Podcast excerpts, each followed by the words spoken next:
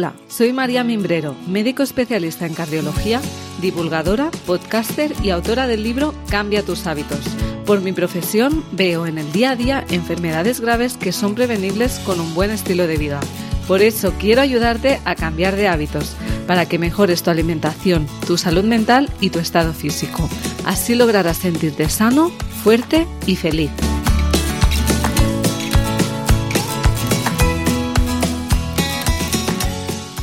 Bienvenida a Cambia de Hábitos, el podcast en el que no paramos de aportar valor para mejorar tu salud.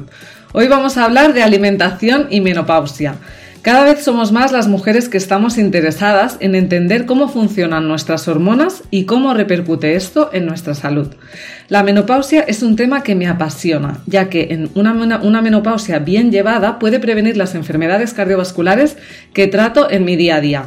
En, este podcast ya hemos hablado de menopausia con la doctora Clotilde Vázquez y con la doctora Radarani Jiménez. Pero hoy vamos a hablar sobre nutrición y menopausia con la nutricionista Raquel Bernacer. Bienvenida, Raquel. Hola María, ¿qué tal? Encantada de estar aquí.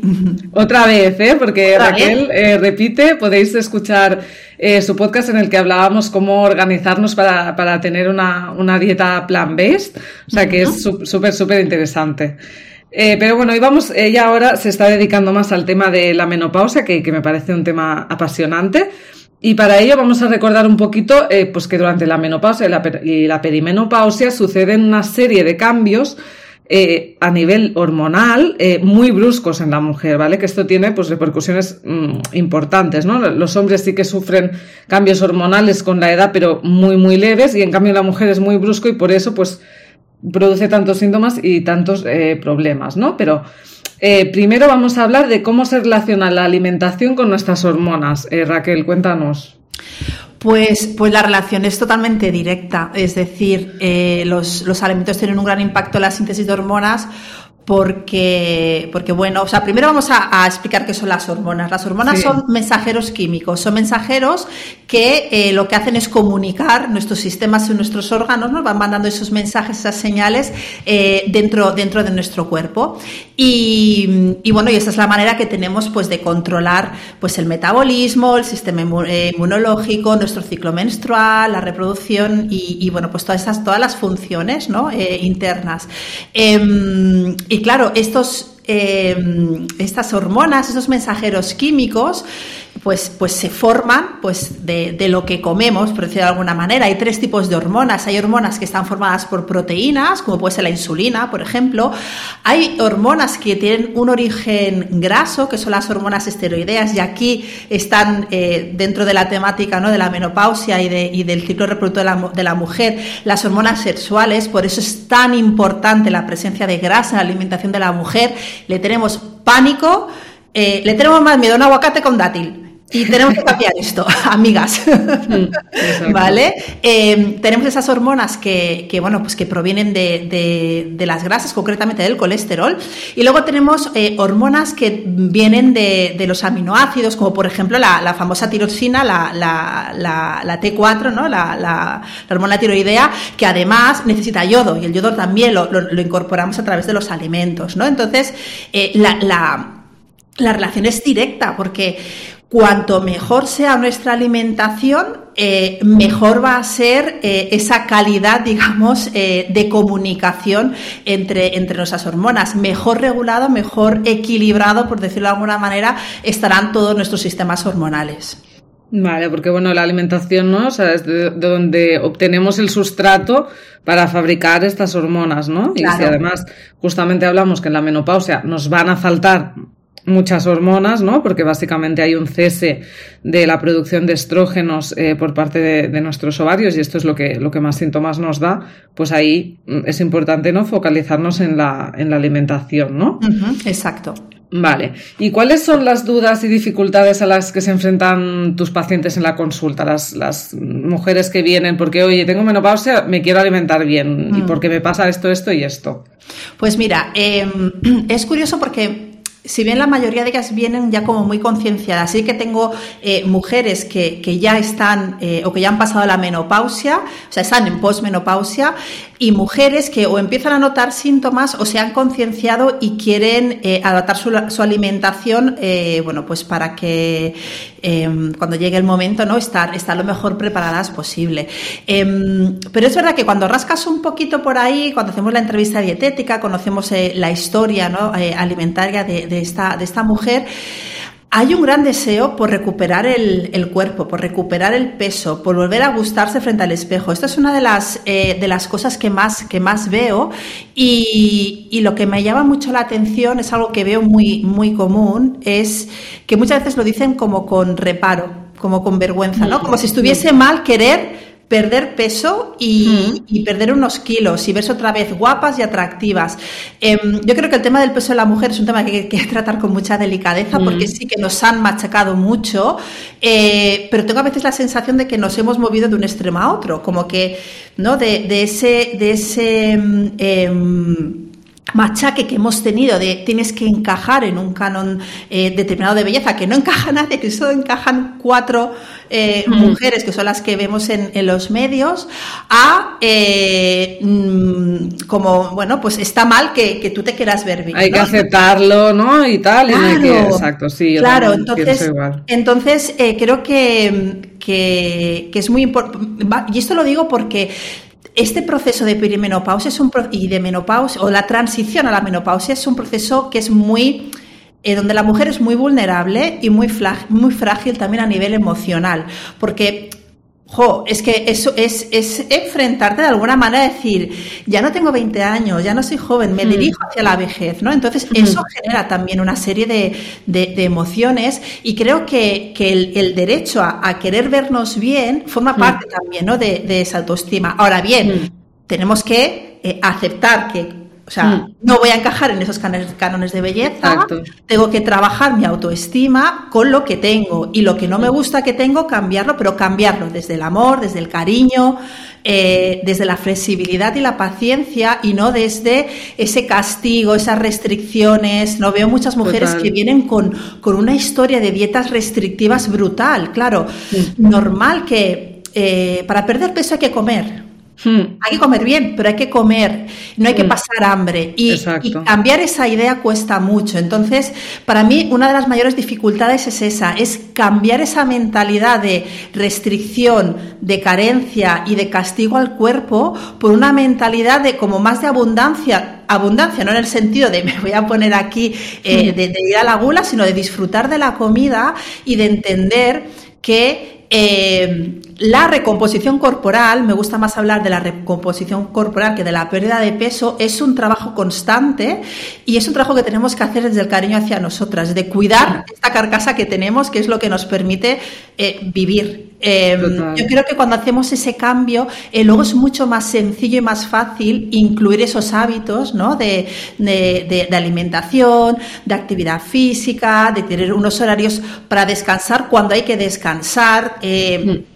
Veo mujeres con una cronodisrupción brutal, que se van a dormir muy tarde, que están todo el día cansadas, y entonces entran en este ciclo, eh, en ese círculo vicioso que es muy difícil muchas veces romperlo, ¿no? Y, y, que para, y que para ello hay que tomar una serie de decisiones que a veces involucran también a la familia. Entonces, es, es un momento, es un momento de la mujer eh, que es que, que es del delicado, por decirlo de hmm. alguna manera, ¿no? Bueno, incluye como muchos Incluye como muchos, o sea, no es solo una cosa, ¿no? O sea, es como una cosa muy multifactorial en la que intervienen un montón de, de factores, ¿no? Y mientras hablabas, pues me, me, me, acordaba de un libro de Isabel Allende, mm, que es un libro sobre el feminismo, que no me acuerdo exactamente ahora el título, pero que hablaba, habla mucho de esta, ¿no? Esta presión por la belleza y tal. Bueno, Isabel Allende ya tiene casi 80 años, o sea, entonces ella hablaba mucho de cuando ella perdió, pues, em, toda esta belleza, ¿no? Y hablaba como de esta esclavitud crónica de por estar bellas, ¿no? Y cómo, cómo nos, nos hace tanto daño como perder esa belleza, ¿no? Como, mm. porque es lo que más se valora de nosotras como mujeres en la sociedad. Exacto. O sea, tú puedes ser lo que seas, puedes ser mm, una conferenciante, bla, bla, top, tal, que, ¿no? Si es como, ah, pero es guapa o no es guapa, o mm. tiene cuerpo o no tiene cuerpo. Cuando un hombre nos importa un pepino como sea, ¿no? Si es guapo, pues mejor, pero que si no lo es tampoco, ¿no? Y yo me quedé de este libro con la cosa de, ostras, ¿y qué felices son las abuelas? O sea, tengo ganas de ser también, o sea, como llevar en mí esta felicidad de ser abuela, de que me da igual como me da igual mi aspecto físico, o sea, no, no tengo ya presión, ¿sabes? O sea, eh, soy una abuela y a veces pienso, ay, mira, sé como una abuela, ¿no? Mira las que mm. felices, no tienen esa presión, sí, y yo creo que, que quitarnos esa presión al final es aceptarte como eres. Exacto. O sea, es aceptarte como eres y, y, y, y, cuando te aceptas tal y como eres es cuando viene ese, ese me gusto. Porque me gusto por dentro y me gusto por fuera, con mis imperfecciones, con mis canas. Yo tengo el pelo cano. y al final fue, basta de teñirme. ¿Por qué tengo que ocultar algo que forma parte, que es Hubo un proceso ahí de aceptación, ¿eh? Y, de, un trabajo de, autoestima eh, brutal, pero pero mm, venimos todavía con esa, con esa mentalidad de tengo que, que, chica, no tienes 20 años, tienes 48, algo. Y luego esto es lo que decías, ¿no? También separarlos, o sea, una cosa es, no tenemos, o sea, no somos nuestra belleza. Exacto. O sea, y por otro lado, eh, quiero estar bien, me quiero sentir bien, me quiero sentir fuerte, me quiero sentir sana, quiero sentir que no peso, que no, ¿no? Que no. Estoy o que me quiero sentir ligera, ágil, fuerte, que me miro y digo, joder, estoy fuerte, ¿no? Eh, pues esto, ¿no? Por eso me ha recordado un poco, quería, quería eh, para, para, remarcar lo que habías dicho, porque bueno, me, me, gusta mucho a mí todo el tema también, pues emocional, que rodea todo, social, y ¿no? que a veces hablamos mm, con las cosas como si fueran muy simples y realmente implica muchísimas, muchísimas cosas, ¿no? Mm.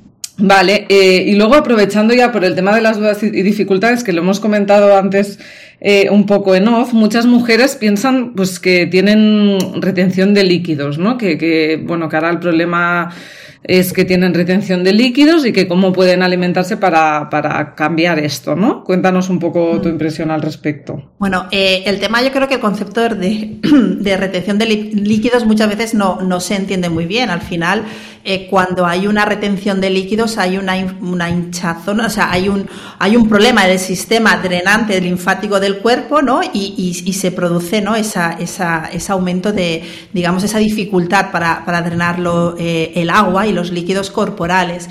Eh, yo creo que muchas veces más que retención de líquidos es esa, es esa sensación de no me siento cómoda, me siento hinchada, eh, me levanto deshinchada, pero luego estoy como, ¿no? Eh, me aprieta el pantalón por la noche, se me ha hinchado el abdomen.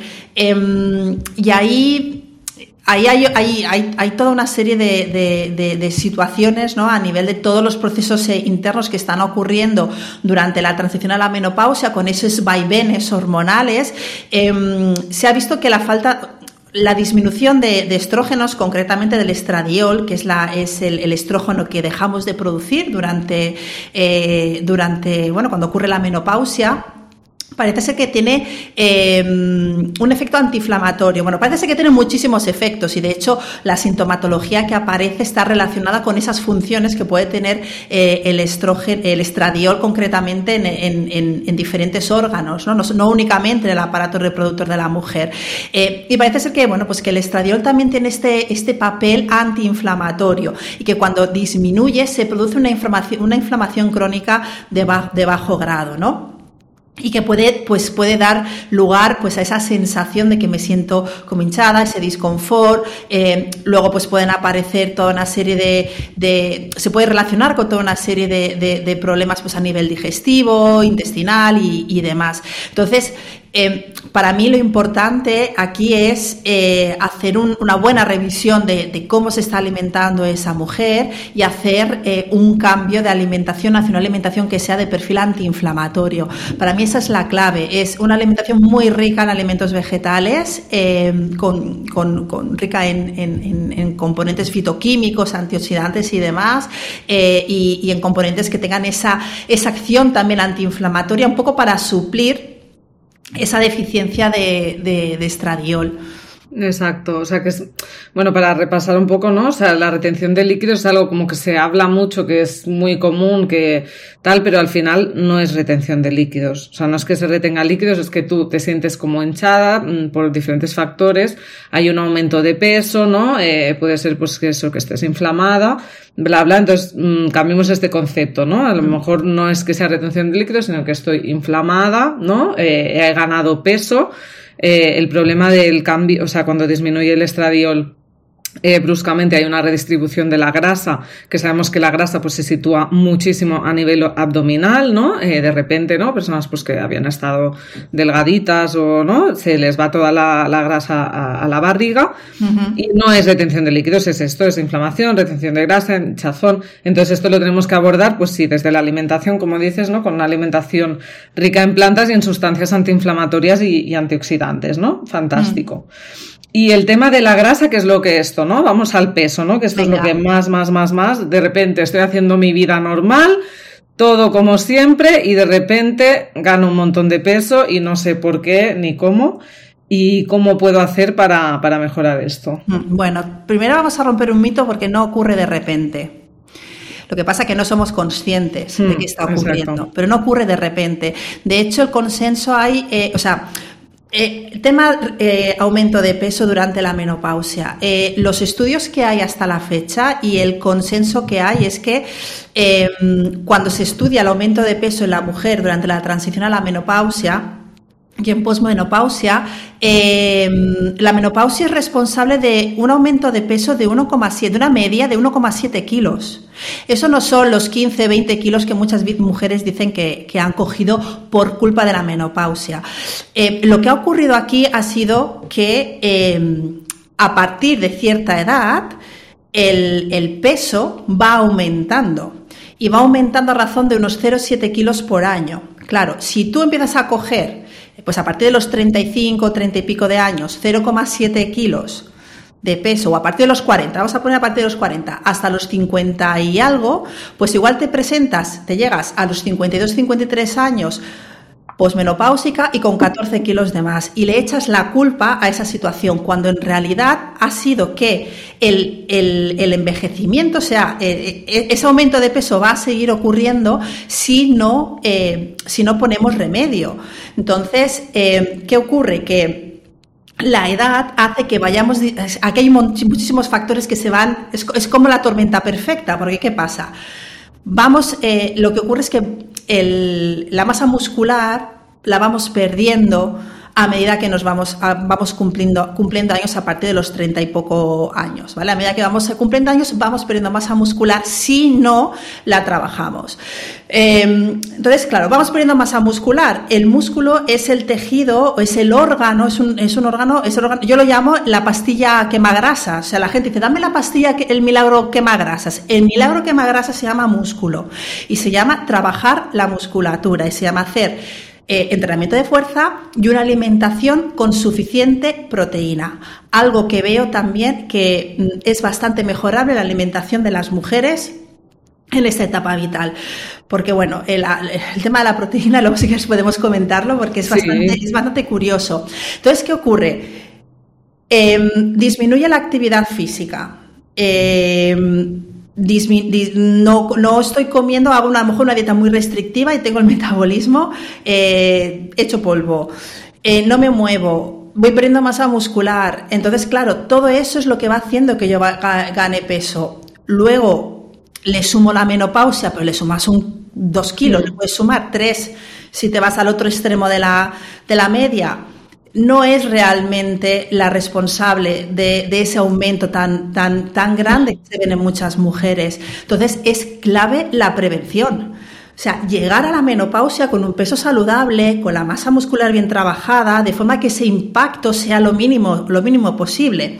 Obviamente, el hecho de que dejemos de producir eh, estradiol va a hacer que nuestra grasa se distribuya de forma diferente, pero no es lo mismo que tú seas una mujer eh, físicamente activa, que tengas la masa muscular trabajada, que consumas suficientes proteínas, que, em, que seas estratégica en el consumo, yo lo llamo ser estratégica en el consumo de hidratos de carbono, ¿vale? Porque luego podemos hablar de la resistencia a la insulina que ocurre durante la menopausia y que puede ser consecuencia también de ese aumento de grasa abdominal. Em, entonces, esa prevención eh, la prevención tendría que venir desde niñas, ¿no? Exacto, no. Por eso. En el momento que tomamos conciencia, que dices, ostras, estoy llegando a los 40 y ya le, le veo las orejas al lobo o a la loba, pues voy a empezar a cuidarme y voy a hacerlo bien. Eso es muy sí. importante. Bueno, Raquel, es que a mí me interesa muchísimo este tema, que la gente dirá, pero sí, yo tengo 33 años. Pero es que, o sea, yo desde que estudié la menopausia en la carrera, que me acuerdo que le decía a mi amiga Alba, bueno, que la mejor amiga de la carrera, es que esto, o sea, es, que, o sea, es horrible, o sea, hay que hacer algo, ¿no? Hay que... Y entonces, al descubrir toda la importancia, ¿no?, de los hábitos en esto, o sea, me parece brutal, porque yo, claro, lo veo en el día a día en mis pacientes, veo muchísimas pacientes posmenopáusicas eh, y con menopausia, y, veo la calidad de vida que tienen estas mujeres. Claro, tú igual ves las que están preocupadas por su salud, pero es que yo veo las que tienen ya las consecuencias. A ti te llegan con las consecuencias. Ahí me llegan con... De momento me están llegando a las que quieren prevenir, que está súper bien, eh, pero claro, vosotros los médicos en los hospitales veis ya las consecuencias de no haberse cuidado. Exacto. Y ahí por eso, no sé, tengo tanta pasión, porque es que veo mujeres que se suben a la camilla para hacerse una eco y no se pueden ni dar la vuelta, ¿me entiendes? O sea, de, eso, de la poca fuerza, de la redistribución de la grasa, de que no tienen musculatura, de que no tienen mitocondrias, que se cansan de girarse en la camilla. Eh, y esto tiene consecuencias a nivel cardiovascular eh, brutales de insuficiencia cardíaca, de aumento de, infartos, de ictus, etcétera, ¿no? Entonces, eh, si quieres, comenta, ya que has dicho la pincelada de la importancia de las proteínas en las mujeres y del consumo de, de, carbohidratos, cómo tiene que ser, y luego nos movemos un poco al tema del síndrome metabólico. Bueno, a ver, yo lo, que, lo que veo bastante consulta es un, consumo de proteínas no es que sea bajo, ¿vale? Está dentro del rango, dentro de las recomendaciones, pero no está bien distribuido a lo largo de las, entre las tres comidas principales. Y quizás sí que estaría bien aumentar un, pelín más. Em, y, esto muchas veces viene por esa, esa cultura de, que decía antes de dieta, ¿no? Muchas mujeres que cenan un yogur y una fruta, o un tomate y, un trozo de pan con aceite. dices, eso, eso no es una... O sea, tienes a tu metabolismo en un estado de estrés que eso es lo que no te está permitiendo perder peso esa situación de estrés que, que, tu metabolismo está percibiendo porque le estás haciendo unas restricciones eh, que que, que, que, se piensa que están en una situación peligrosa, con lo cual lo que hace es activar el sistema de, de, estrés, de supercortisol, y entonces ahí es cuando em, no, no, funciona el, el, cuerpo como debería funcionar. Entonces es muy importante hacer una, una, ingesta suficiente de proteínas en el desayuno, en la comida y en la cena. El desayuno es un desastre.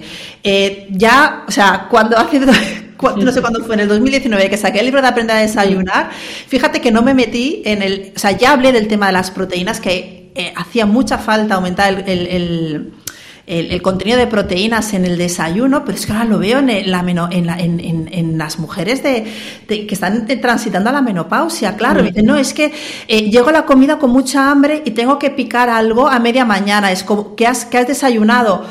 Eh, un trozo de pan con aceite y un café con leche. Eso no es desayunar. El, a partir, yo voy a hacer una cosa que igual luego me, me mandan al, infierno de los nutricionistas. Pero es que pues, a partir de los 40 los desayunos tienen que ser proteicos.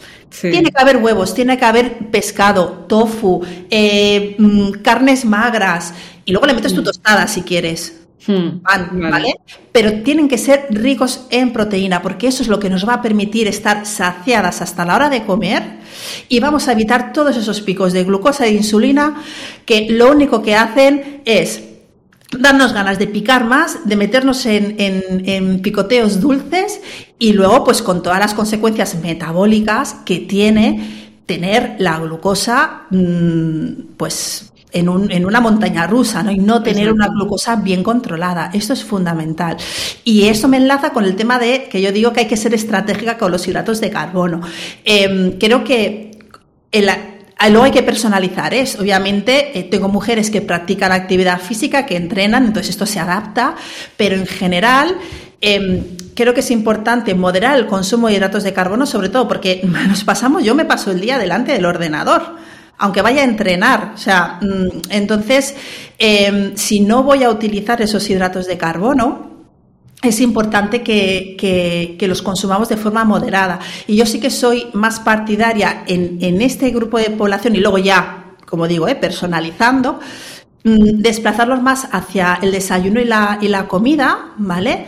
Em, y obviamente hidratos de carbono complejos, em, cereales integrales, granos integrales, legumbre y por la noche que esos hidratos de carbono vengan más de las frutas y de las verduras, sobre todo de las verduras, de los vegetales, ¿vale? Vale. Em, y luego, bueno, pues es un poco así la forma en la que tengo, que veo yo que está, que funciona bastante bien a la hora de, de ayudar en esa recomposición corporal y recuperar un poco el metabolismo. Em, y luego, obviamente, yo les insisto muchísimo en el trabajo de fuerza, pero claro, ahí ya es un trabajo de ellas. Hmm, claro, el no momento- puedes llegar ahí. Claro, ya Exacto. O sea, lo importante no es eh, generar músculo, ¿no? Porque es, Exacto. porque es esto que nos va a hacer pues, pues perder grasa y tener que el peso que tengamos sea de calidad, ¿no? O sea, que lo- si lo que pesamos es músculo, vamos bien, ¿no? Que esto también lo hablo yo mucho en mi libro. Bueno, ya esto en todos los, en todo el mundillo de la salud basada en la evidencia, eh, lo habréis escuchado mil veces, pero de verdad que tenemos que ponernos a hacer ejercicio de fuerza desde jóvenes. Es que además, María, tú esto lo, tú lo- lo acabas de comentar y seguro que en el hospital eh, lo veis, eh, pero el estado de muscular es un predictor de, de- de cómo vas, de cómo vas a salir del hospital. Sí, después. no, no, La no, es que- sarcopenia es un gran problema, es un riesgo tremendo y, y, y eso de llegar a abuelitos siendo piel y pellejos, deberíamos de empezar a evitarlo ya. Exacto, un envejecimiento activo, ¿no? Yo, bueno, mis abuelos los tengo todos haciendo sentadillas, Raquel. Y aparte es que me estoy como Bueno. cinco minutos en plan, eh, señor, pero es que esto que le estoy diciendo es importantísimo. O sea, no es que, porque claro, parece una chorrada, yo le digo, bueno, esta pastilla esta, y luego hágame las sentadillas. Y es como, claro, ellos piensan, bueno, no, no, y es, y es como, no, no, es que es un predictor de muerte. O sea, Sí, sí, totalmente. o sea, quiero decir, total. es que, y, y lo ves, ¿eh? que si no hacen nada, pues al final no se pueden levantar, ya está. Y, y esto es lo que tenemos que prevenir, ¿no? Vale, pues, eh, por ejemplo, ¿qué tipo de desayuno? Yo estoy contigo con lo de los desayunos, en mi libro también lo digo, y siempre pillo a mis pacientes en el desayuno. No, si yo como normal, vale, ¿qué desayuna? Eh, vale, mm, café y la tostada de pan, de pan bimbo de mm, harinas y inflamatorias de... Exacto. Eh, de esas y es como, también eh, quería enfatizar el tema que has dicho, ¿no? De como como poco voy bien. No, o sea, no. Come lo adecuado, o sea, tienes que comer los nutrientes adecuados y no tienes que pasar hambre, tienes que meter nutrientes en tu día, ¿no? O sea, eh, no está bien Sí. lo de cenar un tomate con, o sea, esto es, es- es un desastre, es un desastre. Y si metemos nutrientes adecuados, nuestro cuerpo se sentirá, ¿no? Que no está en estrés y podrá fabricar las hormonas que necesita, podrá fabricar todo lo que necesita, ¿no? Claro. Entonces, claro, es muy difícil cambiar los hábitos de la gente porque, ¿no? Toda la vida con la tostada. ¿Cómo podemos hacer para un, eh, qué tipo de desayuno así muy fácil? Porque la gente eh, no que nos escucha puede decir, bueno, pues esto lo puedo hacer. Eh, también con este perfil proteico, tanto versión plant-based como, como versión no plant-based. Pues mira, te puedes dejar huevos cocidos. Te Vale. Eh, cinco huevos cocidos y te tomas dos huevos cocidos por la mañana para desayunar en una tostadita con tu aguacate, por ejemplo. Y, y- y luego eh, un yogur, eh, yogur eh, griego o yogur mm, de esos ahora que están como muy de moda proteicos, pero sin, sin sabores y sin nada, el, el básico. ¿vale? El skir, ¿no? Sí, el skir tipo griego. eh, hay que mirar muy bien, ojo con esto, porque hay muchas triquiñuelas en las Sí, etiquetas. sí, sí, sí. Entonces, eh, que nos aporte 10 gramos de proteína por 100 gramos de yogur, ¿vale? Vale. Entonces, lo ideal sería que el desayuno nos aporte unos tre- entre 25 y 30 gramos de proteína. De hecho, cada comida, de, ¿no? cada comida principal eh, debería aportarnos entre 25 y 30 gramos eh, de proteína. Esa sería la, la distribución que deberíamos hacer. Ideas, pues eso, pues dos, eh, pues una tostada con, con dos eh, huevos cocidos y el yogur, por ejemplo. Eh, podemos hacer, dejarnos, eh, para los que hacen plant-based, tofu, por ejemplo, tofu, el revuelto de tofu lo dejamos ya desmenuzado, eh, de- o sea, desmigado, condimentado en un tupper dentro de la nevera y simplemente hay que darle una vueltecita en la sartén y lo tenemos, eh, lo tenemos listo. Eh, podemos utilizar conservas de pescado, atún, caballa, sardinillas, con una, pues eso, una tostada con tomate. Eh, si nos sobra, por ejemplo, eh, pollo, mm, pollo desmenuzado. Esto lo podemos, lo puedes picar, lo puedes condimentar con un poquito de aceite, le puedes poner pues unos frutos secos, le puedes poner un poquito de, de Exacto, frutos secos, ¿no? También. Luego la avena también, bueno, tiene bastante. La avena tiene bastante, bueno, no, tiene bastante menos proteína, eh, pero bueno, puedes compensar, bueno, compensar, puedes añadirle extra, por mm. ejemplo, yo con las que les gusta desayunar avena, y yo mm. les recomiendo que ese yogur se lo pongan en la avena, ese yogur griego ya le estás añadiendo la proteína. Y luego si le añades frutos secos, ¿no? Y, tal, bueno, eso adaptarlo un poquito, ¿no? Eh, y luego tener tu desayuno siempre, ¿no? Y no estar contando, decir, bueno, eh, si yo sé que desayuno esto, voy a tener las proteínas, que yo también lo de ir contando. No, no hay que contar, no hay que contar, dejemos de contar de contar. No, o sea, simplemente es tener unas ideas de desayunos que sepamos que ya nos están aportando más o menos esa cantidad de nutrientes y tú tienes tus dos o tres desayunos y vas variando cada mañana. Y si quieres tomar el mismo desayuno cada mañana, yo antes era de mucho de variar, ahora últimamente soy mucho pues de, de sota caballo y rey. Tengo dos o tres y voy tirando con eso y ya está. Total, Raquel, eso es, fantástico y bueno, también lo comento en mi libro, ¿no? Que los, las personas de las zonas azules comen lo mismo siempre y viven 100 años, eh, o sea que está fantástico. Si lo que comes es adecuado para ti, pues eh, va súper bien, ¿no? Incluso dicen que es bueno para la microbiota no tener como al cuerpo tan, tan con alimentos diferentes. se habitúa al final, ¿no? Exacto, Las poblaciones de bacterias se habitúan a, a esos nutrientes que le van llegando. Vale, entonces yo como cardióloga no puedo no hablar eh, del tema del síndrome metabólico, ¿no? o sea, de realmente estas mujeres que también no se sabe cómo, aunque dices que es un proceso largo, ¿no? Y tiene mucho que ver pues que con esto, con dejar de hacer ejercicio, con no cuidarse, con el estrés, con, siempre digo, con el papel de la mujer en la sociedad, ¿no? Eh, rol cuidador, paso de mí, yo estoy en la última en la lista de prioridades, cuidarme, no, no hay espacio, ¿no? Para eso. Entonces esto nos lleva a de repente pues eh, tener el riesgo de padecer un síndrome metabólico, de repente me detectan la diabetes, me sale un poco de hipertensión, un poco de colesterol y esto tiene consecuencias gravísimas porque realmente pues puede aumentar el riesgo de muerte cardiovascular eh, prematura, ¿no? Entonces, ¿qué tipo de alimentación nos va a ayudar a disminuir este riesgo o incluso a tratar esta diabetes, a tratar esta hipercolesterolemia? Pues, pues mira, un poco lo que había comentado antes, si le queremos poner un título, un nombre, dieta mediterránea. Sí que es verdad que hay mucha gente que dice, la dieta mediterránea ya no existe, es un, es un, ya, ya no se hace bueno, pero el hecho de que en general la población no siga la dieta mediterránea no quiere decir que tengamos unos estándares, digamos, una definición y que tú puedas crear, ¿no? Y seguir las pautas que, que, estén de acuerdo con una dieta mediterránea. Entonces, eh, Creo que, de hecho, se, de hecho hay algunos estudios ¿no? que, que, que, han, que, han, que han evaluado ¿no? pues el, impacto de la dieta mediterránea para la pérdida de peso, en la mujer la menopausia, y al final, a ser una dieta que es de muy fácil adherencia, eh, que no es restrictiva, eh, que es gustosa, es que, es que, claro, las recetas de la dieta mediterránea es que un plato de legumbres, una ensalada de tomate, eh, un, un, pescado azul, eh, es, aceite de oliva. oliva, los frutos secos, claro, es que es, un tipo de alimentación que, que cuando la, si la haces bien es que es muy gustosa, es muy de disfrutar. Mm. Eh, el tema es que disfrutar no quiere decir excesos, no quiere mm. decir eh, hacer transgresiones constantemente. Mm. Em, entonces, pues eso, una alimentación que sea muy rica en, vegetales. Eh, yo les digo a mis, a, mis clientas que las ensaladas tengan más de tres colores. Entonces, que no te, no te hagas la ensalada triste de lechuga y iceberg, porque para eso no comas ensalada. O sea, ya te lo digo, porque eso no te aporta nada. Absolutamente nada. Agua y ya está. ¿Que, es mejor que nada? No. no, yo eso no puedo con la lechuga, Raquel, de verdad. O sea, yo sé que casi ninguna de mis ensaladas tiene lechuga. O sea. Entonces, bueno, queremos poner verde, échale rúcula. O sea, mm, verdes que sean, que sean fuertes, rúcula, espinaca, em, los canónigos, los berros, eh, un, un, loyo roso, el, la hoja de roble, que tengan el, color, el color brillante de los vegetales es indicador de presencia de, de, fitoquímicos, de antioxidantes. Entonces, cuanto más variemos esos colores, más variedad de antioxidantes estamos dando y esos antioxidantes o esos, eh, esos fitoquímicos tienen ese poder antiinflamatorio.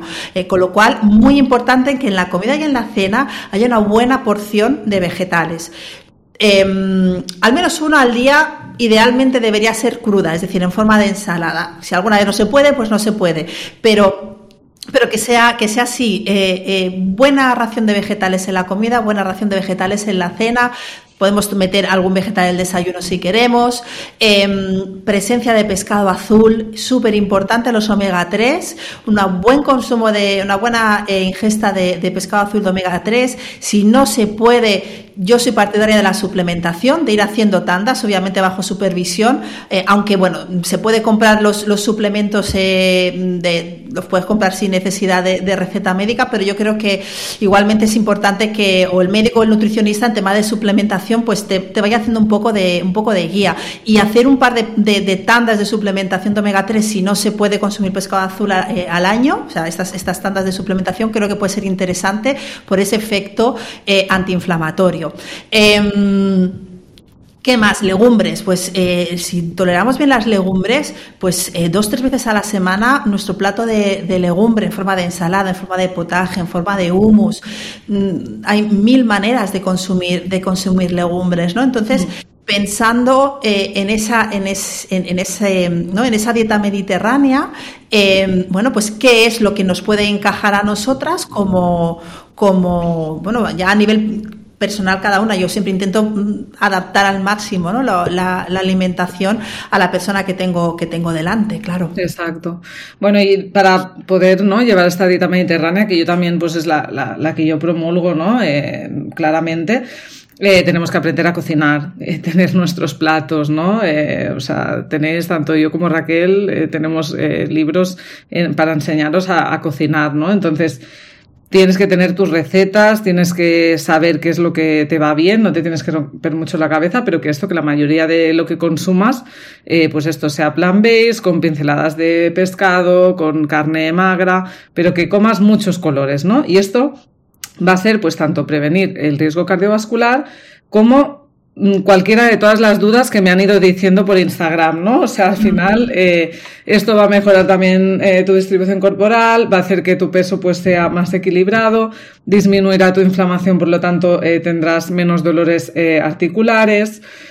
y luego sí que me quedaba un poquito colgado, que también están muy preocupadas las mujeres, el tema de la osteoporosis, ¿no? Pues el tema del consumo del cáncer, si nos puedes dar ahí una pincelada rápida de cómo podemos abordarlo.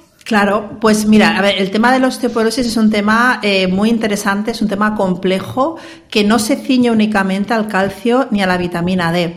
Eh, vitamina D también, mm, eh, hacer, hacer analítica y si es necesario también suplementarla. En el tema de la, osteoporosis o de la salud ósea, eh, mejor dicho, intervienen muchos factores. Aparte del calcio y de, y de la vitamina D, el magnesio es muy importante.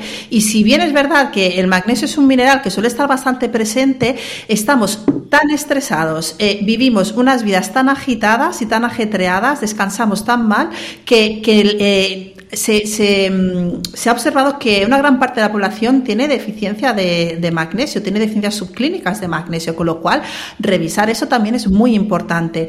El potasio es muy importante, la vitamina K, la vitamina C, el zinc, las proteínas, es fundamental, otra vez, ¿no? Volver al tema de, las proteínas, no solamente por la masa muscular, sino para...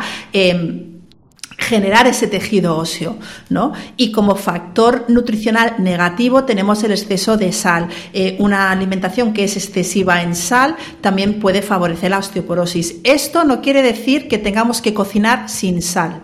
Lo que quiere decir es que no tenemos que comer alimentos ultraprocesados. Si tú cocinas tu, tu comida y le pones la sal de forma eh, pues eso, le pones la sal. La pizca, la pizca de sal. la pizca de sal que, que, esté, eh, que, tenga el sabor a los ingredientes, al alimento, pero que no esté salado. Esa es la, clave de, hmm. de, sazonar bien, ¿no? Que el alimento no esté salado, pero que esté sabroso. Hmm. Em, pues no, no, no, no, hay, no hay ningún problema, a no sé que tengas realmente un problema eh, que, de, que tengas que restringir el, el sodio dietético, pero en general es que eh, podemos eh, cocinar, eh, utilizar la sal en la, en la cocina. Mm. Y luego tenemos los factores de estilo de vida que también afectan a la salud ósea. Uno en positivo, que es el ejercicio físico, sobre todo otra vez el ejercicio de fuerza y el ejercicio de impacto, ¿vale? Correr, saltar, eso también va a favorecer que nuestros huesos se fortalezcan y un factor negativo que es fumar. Bueno, fumar es un factor negativo para todo, con lo cual, con lo cual eh, dejar de fumar, evitar el tabaco, nos va a ayudar también a proteger los huesos. Bueno, eh, Raquel, yo creo que has dado un montón de información súper, súper interesante para que las mujeres empiecen a cuidarse eh, que hemos dado el mensaje que queremos, ¿no? Que queremos mujeres eh, que transicionen a una vejez donde se encuentren bien, se sientan bien, tengan energía, eh, ¿no? Queremos, no sé, mujeres mayores brillantes, ¿no? o sea, esto, no sé, creo que, creo que vamos a conseguirlo, que cada vez va a haber más mujeres de, de este tipo y esto puede aportar muchísimo a la sociedad. O sea, que, que es que, no sé, creo que, creo que va a ser eh, brutal. Y bueno, para, para, acabar, pues siempre me gusta eh, acabar eh, con que nos dé pues el invitado tres acciones diarias, en este caso para mejorar nuestra transición a la menopausia. Tres acciones diarias. Em, pues una sería eh, trabajar la fuerza. ya lo, sabía. cada día un poquito o tener tu, al, mínimo, al, menos tres veces a la semana, hacer, hacer ese trabajo de, fuerza. Em, otra acción diaria sería descansar bien. Importante tener unos buenos horarios, una buena higiene eh, del sueño. Y, las, y la tercera va, el desayuno, ya que hemos hablado de hacer un buen desayuno, de hacer un buen desayuno que, esté, que sea completo, que no le tengamos miedo a, desayunar, eh, que ya veréis que eso os va a ayudar mucho a evitar todas esas ganas de picotear a lo largo del día. Bueno, me parecen eh, fantásticos estos consejos, así que nada, empezar a cuidaros desde ya. Yo tengo 33 años, pero me interesa muchísimo este tema y ya lo trabajo, o sea, hay que, hay que trabajar desde ya para tener una pausa. Yo tengo 47, yo ya le estoy viendo las orejitas a la loba. y está increíble, o sea, no, no, es que, o sea, este es un tema que nos tiene que eh, importar. Y, eso, vamos a ser mujeres mayores brillantes, enérgicas, eh, para aportar mucho al mundo y sentirnos bien. Bueno, pues nada, eh, nos despedimos. Un abrazo, Raquel. Un abrazo a ti, María. Gracias por, invitarme y nada. Eh, cualquier cosa que necesitéis, estaré por aquí, por las redes y, y nada. Un abrazo. Un abrazo.